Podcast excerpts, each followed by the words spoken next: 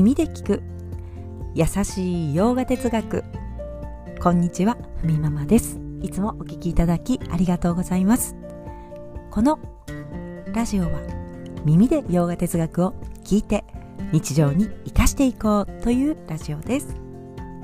はいでは今日はテーマに入る前に少しお話をしたいと思います。ジャラネイティ皆さんはしていますか、えー、私は、まあ、今年に入ってから毎朝するようになりました、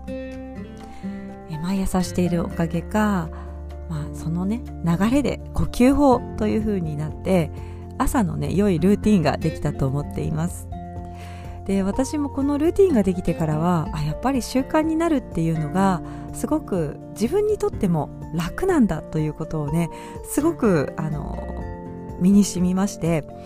えー、このねあの、まあ、一つの習慣にしていくというね一つのこの例ではありましたけれどもあの教室で、まあ、ヨガの教室で実際にね実践してみせるということをやってみました。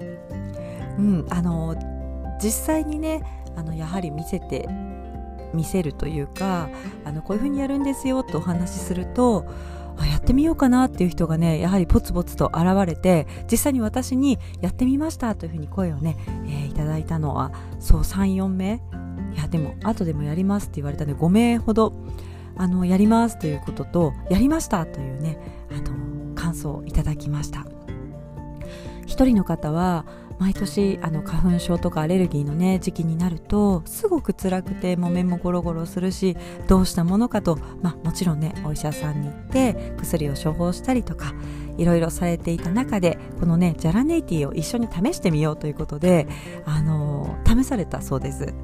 で朝そして夜そして外出から帰ってきてね、えー、自宅でということになりますが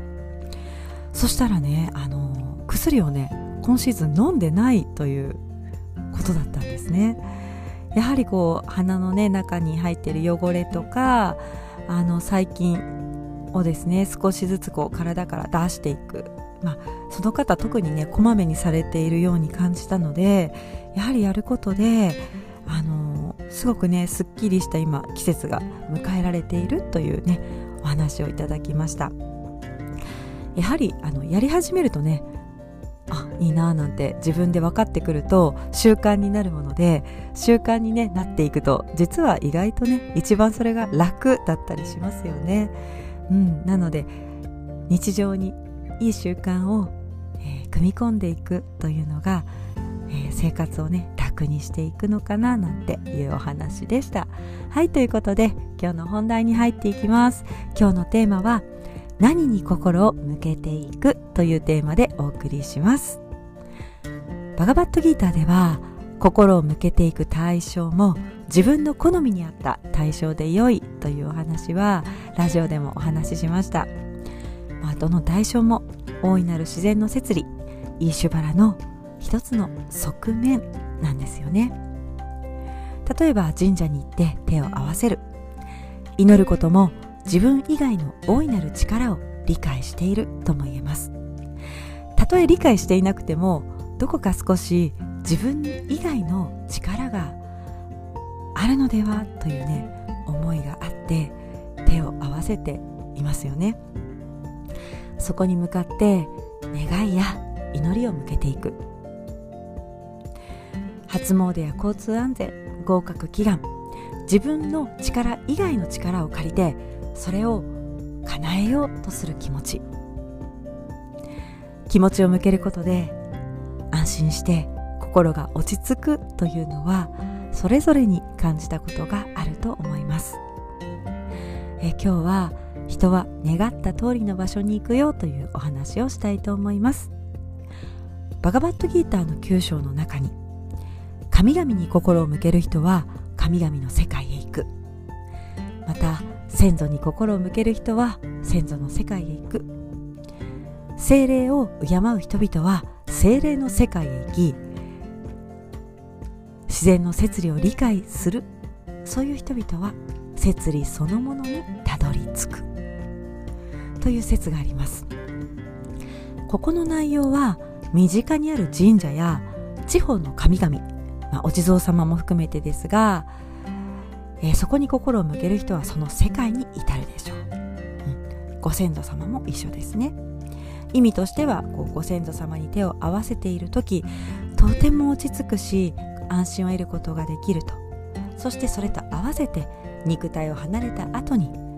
その世界に行きますよということです、まあ、他にはこうビシュヌにね気持ちを向けてとても心が落ち着く人安らぎを得ることができる人は今ビシュヌと一体化している。そういう意味でもあります、まあ、精霊というのはあの精霊というねあの話も出ましたが 話というか、えー、キーワードも出ましたが森の中にいるねある種のこう、うん、悪魔的な なんかそんなのいないよというふうにね思いますけれども自然界の中でこう肉体を持たずに漂うように生きているもののことを指しているようですね。インドではこの辺をね認めているそうですよ。その世界にその方に心を向けている人もその世界で安らぎを得ることになると。そしてメインは自然の摂理を理解しようとする人はその自然の摂理そのものにたどり着きますよと。たどり着くということですが実際は自分を世界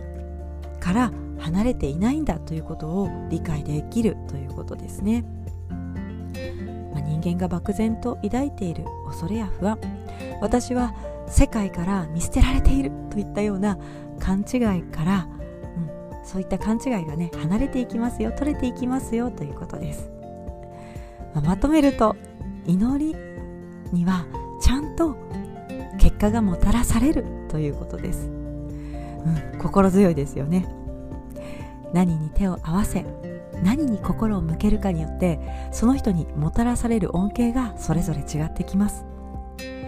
限りないものを望む人は限りないものに理解を示しその結果として限りないものとのつながりを得ていくことになります。それぞれに心を向けたスケールに合わせて結果はもたらされる。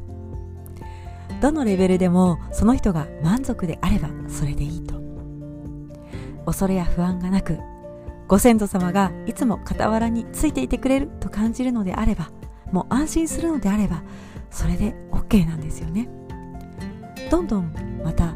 理解が深まっていくことで別の方向に変わっていく可能性もあります。さまざまな神々が世界にはありこの世界全体を動かし循環させている力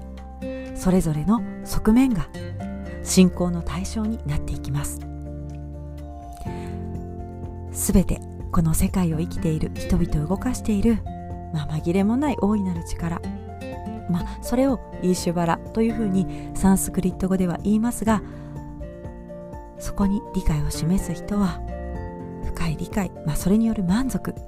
不安や恐れのなさを手にしますよということをギーターは伝えています、まあ、どうせなら、えー、よりね頼りがいがある方というかイーシュバラに心を向けていくというのはどうですかというふうにね私たちにギターはね語りかけているということです。はいそれでは今日はこんなところで今日一日も皆様にとって素敵な一日になりますように耳で聞く優しい洋画哲学ふみママラジオご清聴ありがとうございました。ナマステ。